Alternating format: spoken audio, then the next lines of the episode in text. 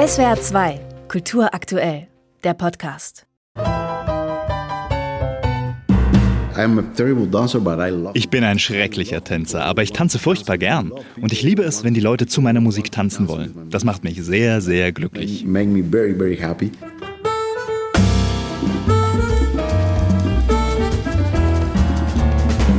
Stillzuhalten ist aber auch kaum möglich bei Harold Lopez Nussas Musik. Der Musikjournalist würde wohl sagen, eine grandiose Schichtung von afrokubanischen Tanzrhythmen, funkigen Basslinien und fülligen Jazzharmonien. Auf gut Deutsch ein herrlich buntes Durcheinander, das runtergeht wie Öl.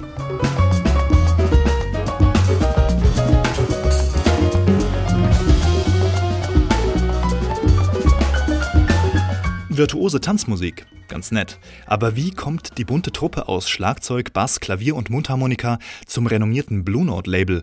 Ein Traum für viele Jazzmusiker. Erstens, weil Harold und Co. der öffentlich sträflich vernachlässigten Tradition des Latin Jazz mit Charme und Passion einen Schubser ins Rampenlicht geben.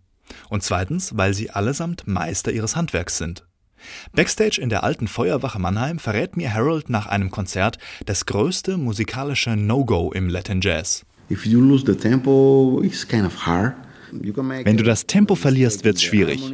Wenn du dich in der Harmonie oder der Melodie mal verhaust, dann kannst du das oft noch ausbügeln und vielleicht sogar noch in was Cooles verwandeln. Aber beim Tempo kriegst du nicht so unauffällig und schnell wieder die Kurve.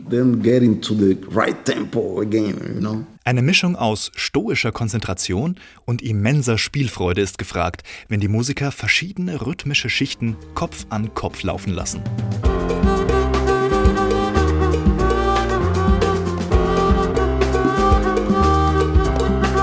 Ruhige Momente hält das Album nur wenige bereit, aber wenn, dann wird es so richtig melancholisch.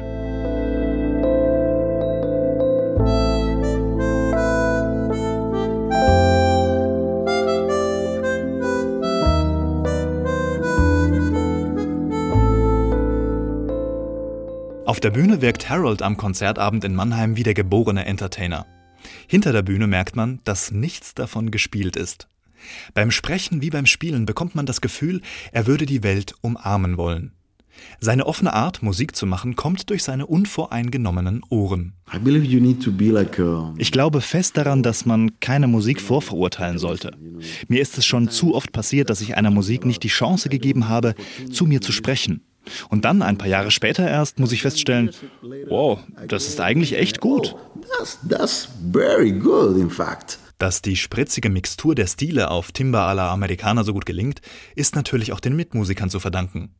Den spirituell innigen Percussions von Barbaro Machito Crespo, den nonchalanten Basslinien von Lucas Curtis, den silbrig perlenden Melodien von Mundharmonikameister Grégoire Marais und der unendlichen Energie von Harolds Bruder Rui Adrian Lopez Nussa am Schlagzeug. Auf die Frage, wie er sich sein Ensemble zusammengestellt habe, antwortet Harold mit einem Augenzwinkern. Sie sind mir sehr nützlich. Ich glaube, Pat Metheny hat das mal gesagt. Wie wird man besser? Indem man mit Musikern spielt, die besser sind als man selbst. Das mache ich die ganze Zeit. Die Typen sind der Hammer. Und ich benutze sie, um zu lernen.